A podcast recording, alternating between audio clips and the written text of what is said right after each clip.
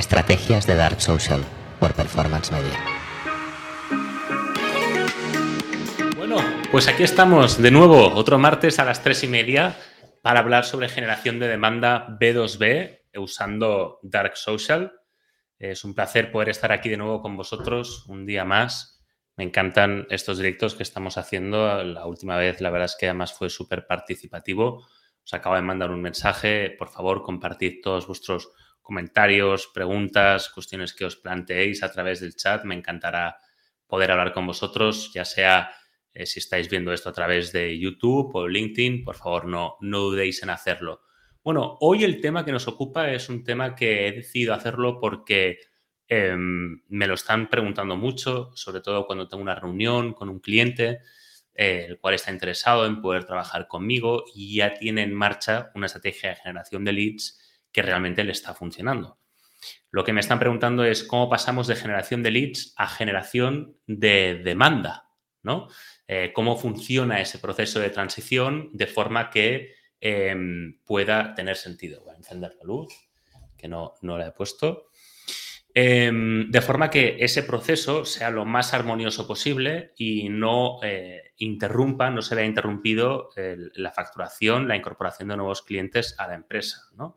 Entonces, a efectos de poder hacer esta explicación lo más eh, clara posible, em, lo primero que tengo que explicar es la diferencia entre las tres categorías de leads que encontramos en marketing en términos generales. Aquí no entro em, en, cómo establecer procesos de scoring del lead, en lead scoring, sino que a una categorización muy sencilla de eh, qué tipos de leads pueden haber. Eh, normalmente encontramos tres tipos de, leads. el, Information Qualified Lead, que es el IQL, el Marketing Qualified Lead, que es el MQL, y el Sales Qualified Lead, que es el, SQL. Los he explicado, los he recitado de forma que es de menos eh, intención de compra a más intención de compra, ¿no? De menos cualificado a más cualificado. El Information Qualified Lead, el IQL, es el menos cualificado. Y el Sales Qualified Lead es el más cualificado de todos. Un Information Qualified Lead es uno que por algún motivo únicamente está pidiendo información acerca de tu empresa, pero no tiene intención de compra, a lo mejor ni siquiera tiene identificada la necesidad. El Marketing Qualified Lead es uno que probablemente sí tenga identificada la necesidad, pero no tiene intención de compra. Entonces, aquí normalmente las empresas para poder trabajar con Marketing Qualified Leads se apoyan en un equipo comercial que sea muy bueno, que sea capaz de explicar el servicio, que sea capaz de explicar bien cómo la solución que está ofreciendo cubre todas las necesidades que pueda tener el cliente. Y eh, aquí necesitaremos, por tanto, que el equipo comercial realmente sea bueno. Es muy importante el peso que ocupa el equipo comercial aquí. Y trabajaremos con ratios de leads a cliente, pues, muy bajas. Y el Sales Qualified Lead es aquel cliente que tiene identificada la necesidad, entiende muy bien cuál es la solución que le estás ofreciendo y sí que tiene intención de compra. Ah, otra cosa es que luego no acabe comprando, pues por ejemplo, porque el departamento financiero, el CEO de su empresa, lo que sea, no le aprueba la propuesta. Pero normalmente el Sales Qualified Lead em, tiene identificada la necesidad y tiene intención de compra. Entonces, explicadas estas tres tipologías de lead, em, es importante entender que desde las estrategias de generación de demanda B2B que nosotros trabajamos desde Performance Media, siempre trabajamos con Sales Qualified Lead. Y esto es lo que nos diferencia. El tipo de lead que traemos es el que tiene identificada la necesidad y tiene intención de compra. Es el Sales Qualified Lead, el, SQL. Entonces, lo primero que nos tenemos que preguntar si hablamos de un proceso de generación de leads a un proceso de generación de demanda es em, por qué tengo que considerar hacer ese cambio en primer lugar. Pues muy sencillo. Si y todo esto viene por lo que decía, porque me encontré con una empresa que ya tenía un proceso de generación de leads que les funcionaba perfectamente. La empresa hasta ahora eh, ha crecido muchísimo gracias a una estrategia de generación de leads. Y cuando yo les planteé mi propuesta de generación de demanda, lo primero que se plantean es, bueno, ¿por qué deberíamos cambiar de generación de leads a generación de demanda? Bueno, la respuesta es sencilla y la uno con lo que acabo de explicar. Para pasar de Marketing Qualified Lead a Sales Qualified Lead. Da la casualidad no tan casual de que esta empresa ya precisamente estaba estudiando la necesidad de pasar de MQL a SQL porque a nivel estructural ya no pueden mantener eh, la organización eh, apoyándose sobre MQLs por dos motivos. Los costos comerciales han subido muchísimos y los costos de marketing también. En el caso de los costos comerciales se debe a una serie de cambios que han hecho dentro de la empresa, donde están gestionando a la vez Customer Success, Account Management, eh, vendedores. Estaban creando una organización demasiado compleja que había hecho que los costos de incorporación de nuevos clientes subieran muchísimo. Y a nivel de generación de SMQL, los costos desde la pandemia no han hecho más que subir. Muchísimas empresas están abandonando ahora mismo el sector de la generación de leads a través del canal digital porque los costos están subiendo muchísimo. CPMs, CTRs, eh, CPCs, todas las métricas están, están subiendo hasta el punto que este tipo de estrategias están dejando de ser rentables para muchísimas empresas, al menos en el entorno B2B. En el B2C tenemos constancia de que también, pero no es nuestro campo.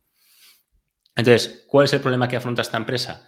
Que para poder escalar, es una empresa que, además quiere, quiere escalar porque acaba de ser comprada, em, necesitan eh, ser más eficientes y eso pasa por cambiar MQLs a SQLs. Este, este caso que estoy explicando utilizando como ejemplo una empresa en particular, em, no es un caso aislado, es un caso muy común que me estoy encontrando. Empresas que me están diciendo con MQLs no podemos seguir funcionando. Porque estos dos problemas que he explicado, tanto el aumento de la estructura de costes como el aumento de los costes de marketing, están subiendo para todo el mundo. Estamos en una etapa de transición de marketing donde antes el performance con, con campañas muy sencillas, poco sofisticadas, funcionaban y ahora están dejando de funcionar. Em, por tanto, es muy importante entender que eh, este proceso de transición de eh, MQL a SQL es una necesidad real para muchísimas empresas. Entonces, una vez identificamos que efectivamente existía esa necesidad de pasar a MQL a SQL, em, lo que hemos propuesto, nosotros lo que proponemos para pasar de generación de leads a generación de demanda, son cinco pasos eh, muy sencillos. En realidad son seis. El primer paso es el paso cero, si quieres. Entonces es una estrategia, vamos a decir, ok, de seis pasos donde buscamos pasar de generación de leads a generación de demanda. El paso cero sería hacerse esa pregunta, ¿no? ¿Por qué consideramos el cambio de generación de leads a generación de demanda? Entonces, la respuesta normalmente tiene que ser, bueno, pues por poder conseguir leads de mejor calidad, ¿no? De MQLs a SQL. El primer paso, ya pasamos del cero, del paso número cero y pasamos al paso número uno, es, bueno, ¿qué vamos a necesitar para poder hacer ese proceso de transición? O mejor dicho, ¿cuáles son los pasos que debería llevar a cabo? Bueno, en, este primer paso recomendamos hacer pasos sencillos, pasos que no impliquen un gran cambio dentro de la empresa estructural, ni siquiera un cambio cultural, si quieres, de forma que el impacto que tenga este proceso de transformación eh, sea lo menor posible dentro de la organización. En primer lugar, necesitaremos un experto en la materia, aquella persona que sea capaz de crear los contenidos que vamos a necesitar para crear Dark Social como motor de nuestra, de nuestra estrategia de generación de demanda. Bueno, pues si tu empresa ya está haciendo inbound marketing, por ejemplo, tiene un blog, este experto en la materia puede ser eh, precisamente el que es la persona o personas que estén detrás de esos contenidos que en tu empresa ya estáis creando.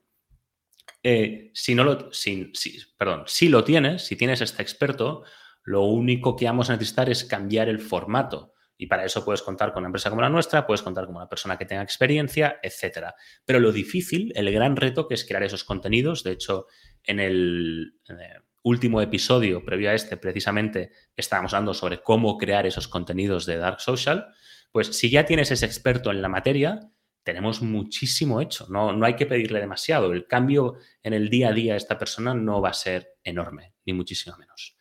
En el caso de que no cuentes con esta persona, pues probablemente necesitemos a alguien dentro de la empresa como eh, si es del equipo fundador, pues mejor, pero si no, un product owner, por ejemplo, em, que sea capaz de poder entregar esos contenidos. Lo bueno es que si tienes una buena máquina perdón, de generación de Dark Social, ese eh, proceso de generación de contenidos lo ponemos, lo hacemos de forma que sea muy sencilla. En segundo lugar, vamos a tener que revisar aquellos anuncios, aquellas publicaciones que estén entregando valor. Em, porque nos interesará ver cómo estamos hablando con el, con, el, con el buyer persona.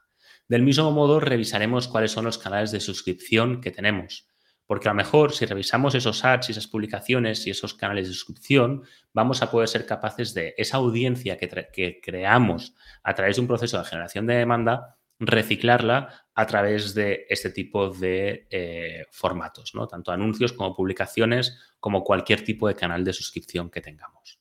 Y del mismo modo, en última instancia, en cuanto a esos pasos sencillos, podemos ver qué es exactamente lo que estamos haciendo con el blog.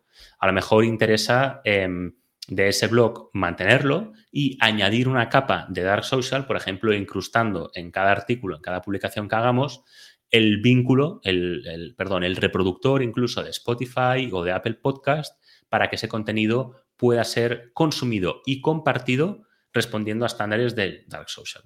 De forma que eh, a nivel estructural para dentro de la empresa es muy fácil dar pasos pequeños para poder empezar a trabajar sobre una estrategia de generación de demanda sin que tenga un gran impacto dentro de tu organización. En segundo lugar, va a ser muy importante socializar la estrategia. El segundo paso que vamos a dar para transicionar de generación de leads a generación de demanda va a ser socializar la estrategia. ¿Qué significa socializar la estrategia? Pues normalmente nos vamos a encontrar con que tenemos dos personas clave dentro de cada organización para poder hacer que una estrategia de generación de demanda funcione con éxito. Una es la participación del de el, revenue eh, operator, ¿no? de, revenue operations, dentro del de el proceso de generación de demanda y, en segundo lugar, que el equipo de ventas también participe. Si nosotros conseguimos comunicar lo que estamos haciendo desde marketing, tanto a Revenue Operations como al equipo de ventas, va a ser mucho más fácil encontrar su feedback y que se involucren dentro de este proceso. De forma que entiendan que en realidad es un aliado, no es un enemigo, y que estén dispuestos a facilitarnos toda la información que vamos a necesitar captar para que esta estrategia funcione. Entonces, es muy importante que todos los actores que se vayan a ver involucrados dentro de este proceso estén al día, nos comuniquemos bien con ellos sobre lo que estamos haciendo para que incluso, en el mejor de los casos, puedan aportar valor en cuanto a los contenidos que vamos a tener que estar creando. El tercer paso que vamos a dar es un test. Yo lo que estoy recomendando es empezar con un test de tres meses. Eh, en tres meses ya tenemos tiempo suficiente para ver si hay brotes verdes o no los hay, que nos permitan a nosotros conseguir un pequeño presupuesto de marketing, muy pequeño, dentro de la escala que tenga tu empresa, para poder testear. Y lo ideal, incluso, es para no asumir riesgos, si eres el responsable, el decision maker, incluso que no haya una obligación de reporting. Es sencillamente una prueba. Una prueba donde estamos probando algo nuevo que entra dentro de eh, partidas de, prueba, de testeo, de fogueo que queremos hacer y que el, el, CEO, el CMO, la persona que tengamos por encima, entienda que en principio de aquí pues estamos intentando hacer una prueba y que no esperamos nada a cambio. Porque realmente el efecto cuando sí lo consigamos va a ser muy positivo, pero eso sobre todo nos va a permitir muchísima libertad para ir probando cosas de verdad. Entonces, si buscamos ese aumento de clientes potenciales durante esos tres meses y encima los conseguimos, el éxito va a ser muy bueno. Eh, pero es eso, o sea, un test de tres meses. Que se necesita reporting, reporting, pero un test de tres meses es muy bueno para saber si una estrategia de generación de demanda funciona o no. Y ese test, lógicamente, se va a hacer de forma paralela a la estrategia de generación de leads que ya tengas. El cuarto caso, perdón, el cuarto paso, en el caso de que eh, funcione ese testeo, va a ser, bueno, ok, pues cómo podemos acceder a más presupuesto, ¿no? A cambio de reporting, a cambio de facturación, por supuesto. Bueno, para mí la clave es que si hemos conseguido demostrar durante los tres primeros meses que nuestra estrategia de generación de demanda funciona, el siguiente paso que haremos será identificar cuáles son las partidas presupuestarias dentro del presupuesto de marketing que realmente no están funcionando, no están aportando clientes. Eso es muy importante. Nosotros cuando empezamos a trabajar con un cliente hacemos un proceso de due diligence donde intentamos entender qué está funcionando y qué no está funcionando. Y en la mayoría de casos, por ejemplo, nos encontramos que cuando el cliente está haciendo SEM, está haciendo Google Search, muchas veces hay una serie de keywords que no están funcionando, que son las que tienen low intent, baja intención de compra. Entonces, lo primero que recomendamos es estas low intent keywords que pueden estar generando leads, pero no generar clientes, nos las sacamos encima. este sería el ejemplo perfecto para decir a un cliente, bueno, Em, este testeo durante tres meses ha funcionado. Realmente, pues te ha aportado eh, X clientes o te han invitado a tales sitios. Hay una una serie de señales que nos hace indicar que podemos escalar para empezar a conseguir clientes a través de una estrategia de generación de demanda B2B, usando Dark Social.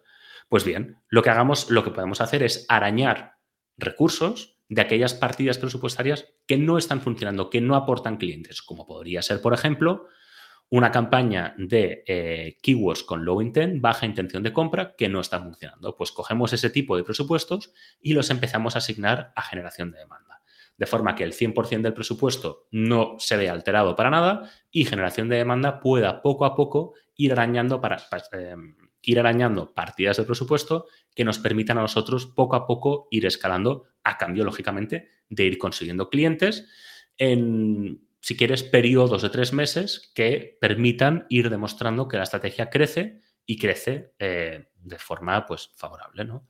Normalmente nos encontramos con que estas partidas que no funcionan, que no generan clientes y que es muy evidente, se suelen encontrar entre el 15, el 20, el 25% de la partida presupuestaria de marketing total.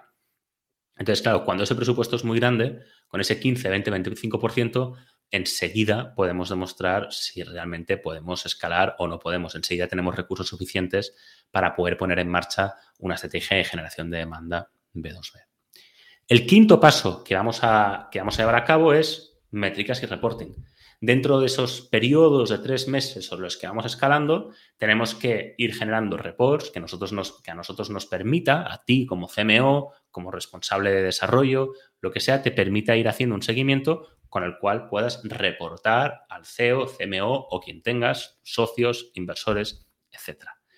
¿Qué métricas podemos utilizar? Hay una métrica sobre la que quiero crear un episodio súper interesante que es velocidad del pipeline.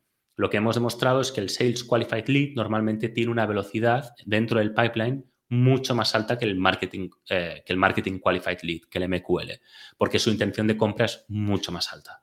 Esta métrica para mí es fundamental porque hace también que los costos comerciales se reduzcan muchísimo. Ciclo de ventas, lo mismo. Normalmente las etapas de un MQL serán mucho más altas que las del SQL, porque el SQL ya está eh, ilustrado, ya sabe a qué viene. Habrá que ver también los costos. Normalmente SQLs tienen costos, en nuestro caso, más bajos que los MQLs. ¿Por qué? Porque tratamos con menos SQLs.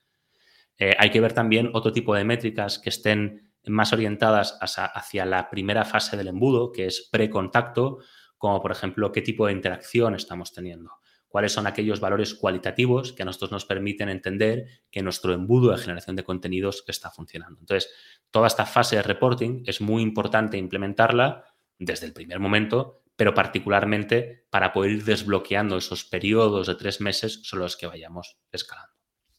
Entonces, hasta aquí los eh, cinco pasos que recomendamos para poder pasar de una estrategia de generación de leads a una estrategia de generación de demanda.